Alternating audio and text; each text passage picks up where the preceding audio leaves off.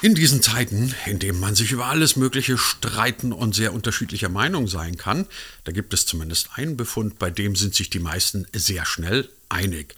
Deutschland ist überbürokratisiert und leider unterdigitalisiert. Das merken wir gerade in Zeiten wie diesen, in denen wir eine funktionierende Digitalstruktur ziemlich nötig hätten und dann trotzdem im Alltag an nicht funktionierenden Hotlines und immer noch nicht entsorgten Faxgeräten scheitern. Der Befund ist also ziemlich eindeutig. Offen bleibt aber die Frage, wie kommen wir dorthin in ein digitales Deutschland im Jahr 2025, in dem Faxgeräte dann wirklich nur noch im Museum stehen und in dem die Welt auf uns blickt und sagt, Deutschland ein Musterbeispiel für Digitalisierung. Ob soweit kommt, weiß ich nicht, aber wir haben uns heute einen Gast eingeladen, der beschäftigt sich quasi vom Berufswegen mit den digitalen Talenten dieses Landes und zwangsläufig auch mit der Frage, was wird dann aus diesen digitalen Talenten und was wird aus diesem digitalen Land? Der Mann heißt Philipp Goos und er ist CEO einer Plattform namens Honeypot und die hat ein interessantes Geschäftsmodell entwickelt. Dort bewerben sich nämlich nicht die Kandidaten bei den Firmen, sondern es ist genau umgekehrt. Was das über den digitalen Standort Deutschland aussagt und wie wir dann doch vielleicht in eine bessere digitale Zukunft kommen, das besprechen wir jetzt gleich mit Philipp Goos in der neuen Ausgabe von D25, dem Digitalisierungspodcast von Hybrid 1 und vom Digital Publishing Report. Ihr bekommt uns wie immer auf allen handelsüblichen und guten Podcast-Plattformen. Diese Folge gibt es dann auch bei YouTube und Demnächst gibt es dann auch die eigene Webseite für dieses Projekt D25. Bis dahin jetzt aber erstmal erkenntnisreiche 20 Minuten mit Philipp Goos. Mein Name ist Christian Jakubetz und ich wünsche spannende Unterhaltung. Philipp Goos, es wird momentan ganz, ganz viel gejammert über den Zustand der Digitalisierung des digitalen Deutschlands. Die Gründe dafür kennen wir. Es gibt Debatten darüber, warum in Deutschland das Faxgerät immer noch ähm, an vielen, vielen entscheidenden Stellen erstaunlich weit verbreitet ist. Und alles in allem, wenn man das so ein bisschen hört, dann meint man, Deutschland und digital, das passt gerade überhaupt nicht zusammen. Sie bei Honeypot, Sie rekrutieren und vermitteln digitale Talente. Jetzt muss ich den Mann fragen, der den Überblick über digitale Talente in Deutschland hat. Haben wir so wenig digitale Talente, dass wir so mäßig dastehen? Ja gut, ich glaube, wir haben einfach eine viel größere Nachfrage noch nach digitalen Talenten, als wir im Moment verfügbar haben.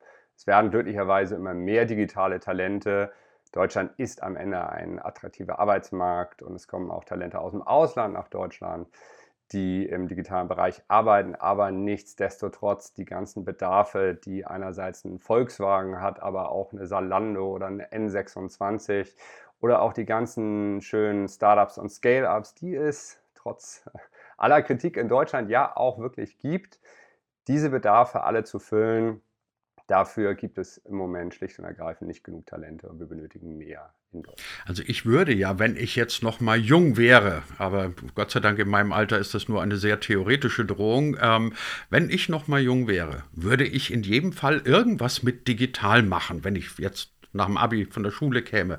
Wenn ich mich umschaue, Tochter macht gerade Abitur und äh, dann hört man sich ja so ein bisschen um, was die so alle machen, dann höre ich erstaunlich wenig digital und immer noch viel zu viel BWL. Ist der Stellenwert des Digitalen in Deutschland auch bei jungen Leuten einfach nicht erkannt worden? Oder drückt mich mein Eindruck nur? Nein, das ist auch etwas, was, ja, was sich wirklich beobachten lässt, wenn man jetzt beispielsweise auch die, die USA mal vergleicht mit Deutschland, dass auch in der Ausbildung viel zu wenig Wert auf, ja, auch gerade Informatik, auf, auf, auf, auf wirklich die, die harten Skills auch gelegt wird. Und wir bei Honeypot, wir äh, fokussieren uns ja insbesondere auf die wirklichen Tech-Talente und da reden wir am Ende über Softwareentwickler, über ähm, am Ende wirklich äh, Menschen, die, die Code schreiben, die Programme entwickeln, die schwere technische Probleme lösen und all das das wird in Deutschland auch in der Ausbildung viel zu wenig beachtet. Es ist noch zu stark der Fokus auf den auf BWL, auf Jura. Man hat das Gefühl, das ist gar nicht so angekommen. Und dann hat man wirklich das Extrem Informatik, wo wirklich ähm, auf der anderen Seite dann echt ein, ein, ein sehr technischer, schon fast irgendwo exotisch anmutender Bereich ist. Und da gibt es einfach noch viel dazwischen. Da gibt es auch einfach ähm, Bedarfe, Softwareentwickler ähm, auszubilden, die auch ein Verständnis von der Wirtschaft haben, die auch Bedürfnisse in der ähm, ja, einfach bei, bei Nutzern verstehen und diese umsetzen können. Und all das lässt sich nicht abbilden in BWL und Informatik, sondern da gibt es noch einen ganz weiten Spielraum dazwischen. Und ich glaube, in dem gibt es auch wirklich einen Mangel von Fokus in der Ausbildung in Deutschland. Wir müssen mal ganz kurz auf eine Metaebene gehen. Sorry for that. Wir verlassen sie dann auch gleich wieder. Ähm, aber interessant ist, wenn ich mich mit, mit Kollegen, mit Menschen unterhalte, die viel in Asien unterwegs sind oder auch in den USA, dann höre ich von denen immer zwei Dinge. Erstens, dass junge Leute dort so einen so einen Gründergeist haben. Die wollen selber was entwickeln, die wollen ihre eigenen Unternehmen machen und äh, also die sind irgendwie, also einer, ein Auslandskorrespondent der ARD hat mir mal gesagt, in, den, in, in China wirst du, wirst du schräg angeguckt, wenn du mit 23 noch nicht sagst, ähm, ich habe ein eigenes Startup oder ich will zumindest eines gründen.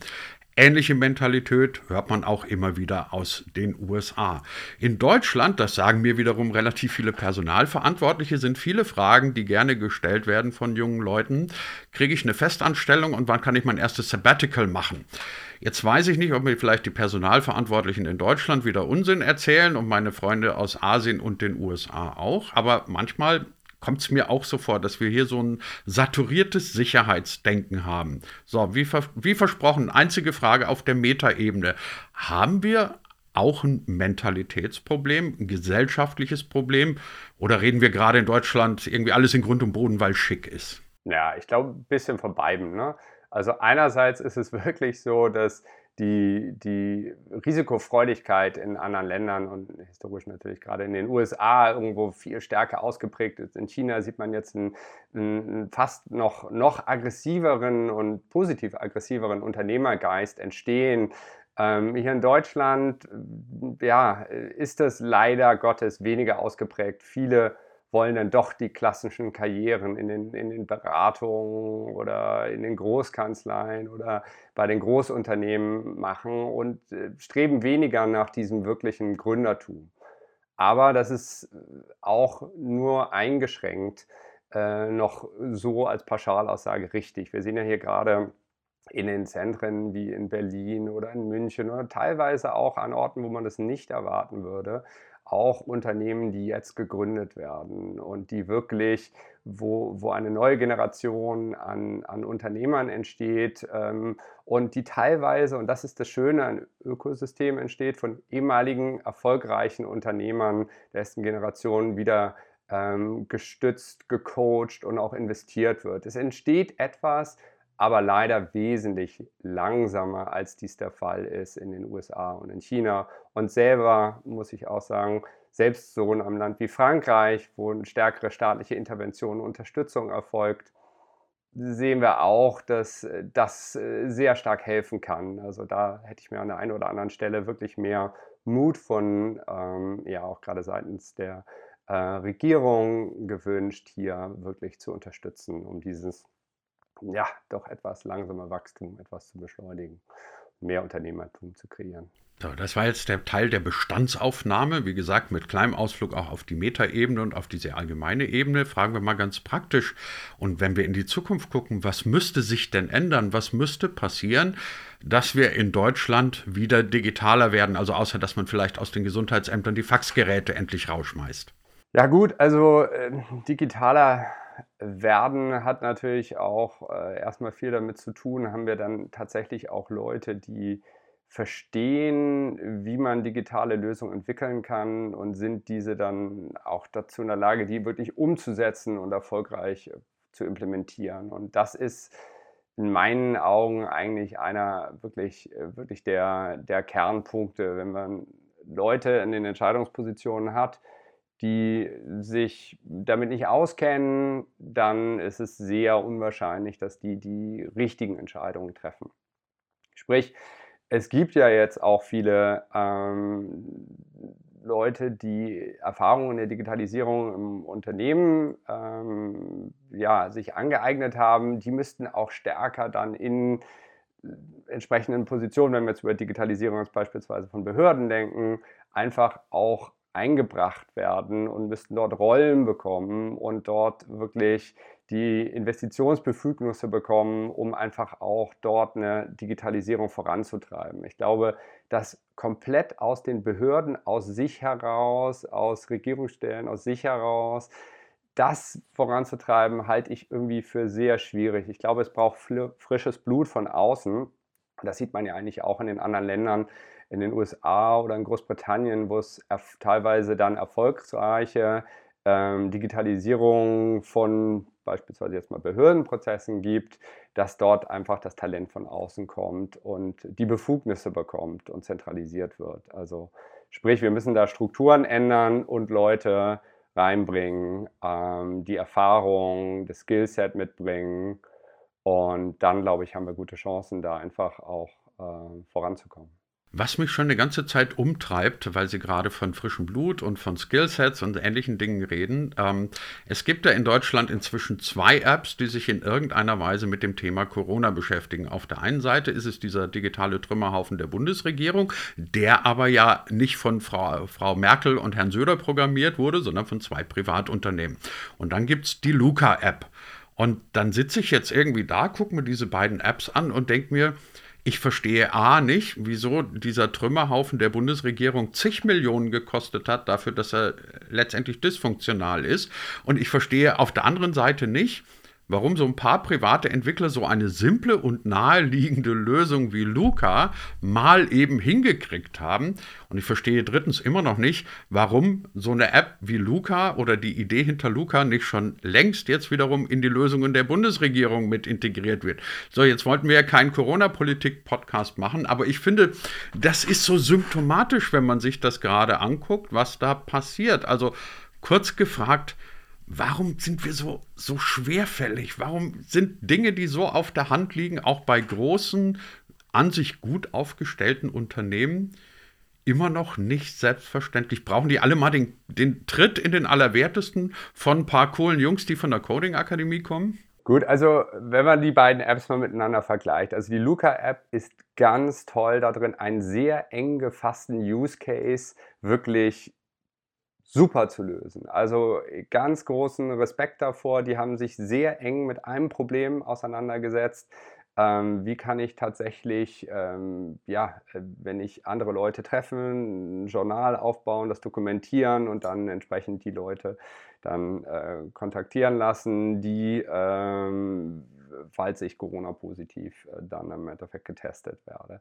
Ähm, und das ist natürlich, wenn man das vergleicht mit der mit der, mit der Corona-Warn-App, äh, ja, wo dann irgendwie die SAP und die Telekom äh, hintersteht, äh, das ist mit einem wesentlich kleineren Anforderungskatalog auf einen Use Case, nicht mit der Abstimmung mit dem Chaos Computer Club und den ganzen äh, Privacy äh, Anforderungen, die dort gestellt werden, im, als, als Haupt quasi äh, Framing von was dort abgeliefert wurde. So wurde die nicht entwickelt und deswegen, also die Luca-App ist super und ein Beispiel dafür, wie man vielleicht auch einfach mit kleineren Investitionen ähm, bestimmte Verbesserungen ähm, und bestimmte ja, Elemente, wo Technologie äh, bei der Corona-Pandemie unterstützen kann, wie man das gut hätte abbilden können und wäre eigentlich schön gewesen, auch solche Unternehmer wie, wie von der Luca-App dann zu unterstützen und so einen Angang vielleicht zu wählen, anstatt es zwei Großkonzernen zu geben. Auf der anderen Seite ist meiner Meinung nach nicht das Problem, dass insbesondere eine Firma wie SAP nicht dazu in der Lage ist, eine herausragende App zu entwickeln. Aber die Frage ist, was waren die Anforderungen, die vorab definiert wurden? Punkt 1. Punkt 2. Inwieweit war schon in dem originären ähm, Projektauftrag hinter angedacht, dass es eine kontinuierliche Weiterverbesserung war. Ich fand den ersten Schritt von der Corona-Warn-App, die, die, die, die erste Version, gar nicht so schlecht für eine erste Version. Aber was mir dann fehlte, war die kontinuierliche Weiterverbesserung, das, äh, das Hinzufügen von weiteren Features und wirklich das Abdecken von beispielsweise dem, was die Luca-App ja jetzt so, so gut macht und dann wirklich das Kontaktjournal zu hinterlegen, beispielsweise. Ähm, und da ist wirklich was ähm, fehlgelaufen. Und ich glaube, darüber gibt es noch ein Element und das ist, in Deutschland haben wir ein unglaublich hohes Bedürfnis ähm, nach dem Recht auf Privatsphäre.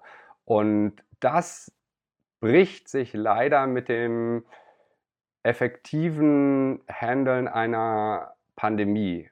Und in einigen südostasiatischen Ländern äh, und natürlich allen voran in China wo man sehr effektive Apps entwickelt hat, äh, die aber stark in die Privatsphäre des Menschen eingreifen, da sieht man, dass es funktioniert.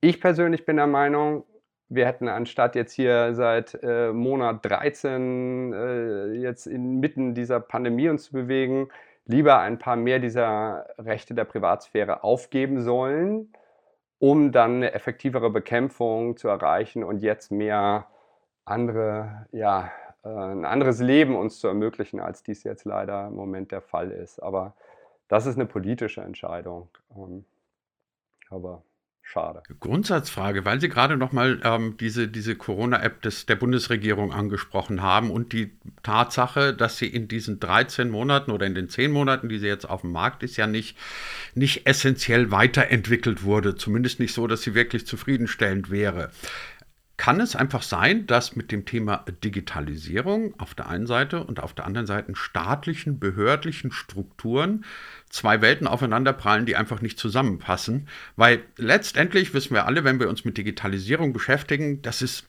immer im Flow. Permanent. Also ich denke mir, wenn ich heute zum Beispiel über die Möglichkeiten der Kommunikation im Jahr 2021 nachdenke, dass wir schon wieder viel, viel weiter sind als im Jahr 2020. 2020 haben wir gesagt, boah, eine Zoom-Konferenz, toll, Wahnsinn.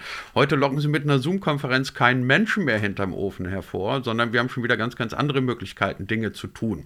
Ähm, ein, privater, ein privates Unternehmen hätte möglicherweise mit diesem Ansatz eine Corona-App ständig weiterentwickelt. Bei der Corona-App der Bundesregierung, bis Version 1.3 rausgekommen ist, mit marginalen Veränderungen sind Monate vergangen. Kurz gesagt, muss man die Digitalisierung nicht einfach Leuten mit einem komplett anderen Mindset überlassen und sagen, lasst ihr mal mit eurer Ministerpräsidentenkonferenz einfach die Finger davon? Ja, also ich, ich glaube, der, da sprechen Sie wirklich einen sehr validen Punkt an. Diese Art und Weise, wie man etwas entwickelt, äh, kann dann schon quasi ja, das, äh, das Haupthemmnis von einem guten Ergebnis darstellen, weil man kann nicht am Anfang, gerade mit so etwas unsicheren wie der Entwicklung einer, einer Pandemie, mit den Virusmutationen, äh, die wir jetzt sehen und mit äh, fortschreitenden Erkenntnis, Fortschritt über was funktioniert, was funktioniert nicht, wo lauern tatsächlich die Gefahren, ja, äh, anmaßen zu sagen, jetzt wissen wir am Anfang genau, wie es aussieht und auch vor allem, wie der Bürger das nutzen wird und dann wird es schon so funktionieren, sondern da braucht man natürlich eine Agilität und eine Fähigkeit, dann diese, diese App im Laufe der Zeit anzupassen. Und das ist natürlich eine, eine Art und Weise zu denken, wie sie in staatlichen Organisationen dann äh, weniger ausgeprägt ist. Auf der anderen Seite muss man fairerweise sagen, das war jetzt natürlich ein so großes Projekt, auch ein Prestigeprojekt, und äh, so stark am Anfang begleitet von der Kritik in Bezug auf den Eingriff in die Privatsphäre der deutschen Bürger, dass dann vielleicht auch dein etwas zu, ich möchte mal sagen, nonchalant, so ein Trial-and-Error-Ansatz äh, mit dem Gefahr von, von irgendwo einem äh, Datenleck ähm, und dann der Möglichkeit, dass ja, einfach Daten ausgelesen werden können und missbraucht werden können, dass das schon wichtig war, da sehr, sehr hohe äh, Anforderungen an das Projekt zu stellen. Aber ich glaube, diese Anforderungen, die hätte man von Anfang an klar äh, formulieren müssen, dass man nicht ähm, wirklich, äh, dass, dass der Schutz der Daten eine ganz, ganz, ganz hohe ähm, Bedeutung innerhalb dieses Projektes hat, aber viel mehr Raum auf den Prozess und viel mehr, lass uns jetzt etwas live setzen, schauen, wie ist das Feedback, äh, was sind neue Erkenntnisse und wir verbessern es. Und dann hätte der, der Hauptaufwand nicht in dem einmaligen Entwickeln der App, sondern eher in dem, wir äh, entwickeln und, und äh, setzen etwas live, was vernünftig ist und dann werden wir uns in den nächsten Monaten wirklich dem komplett nähern. Das, das wäre besser gewesen, so einen, einen, einen Entwicklungsansatz zu wählen. Und am Ende hätte man halt, glaube ich, mehr Leute damit betrauen müssen, die sich mit so etwas auch auskennen, auch auf der Seite der Regierung, die dann letztlich diesen Auftrag erteilt hat und nicht nur auf Seiten der Unternehmen bei SAP und bei der Telekom, die es ausgeführt haben. Jetzt will ich Ihnen ganz bestimmt nicht in Ihr Geschäftsmodell bei Honeypot reinreden, ähm, aber was ich interessant und bemerkenswert finde zur digitalen Lage in Deutschland, aber bitte korrigieren Sie mich, wenn ich es völlig falsch sehe, ist, Sie haben ein Geschäftsmodell, bei dem sich die Unternehmen um die nee, eben nicht Bewerber bewerben, sondern um die Talente bewerben, also der umgekehrte Bewerbungsprozess. Ähm, das finde ich als Idee für ein Geschäftsmodell natürlich sehr originell und es ist sicherlich auch lukrativ. Auf der anderen Seite denke ich mir, kann das wirklich sein, dass wir in Deutschland an einem Punkt sind, an dem sich Unternehmen um die besten Tech-Leute prügeln müssen. Also wie gesagt, ich will Ihr Geschäftsmodell um Gottes Willen nicht in Abrede stellen.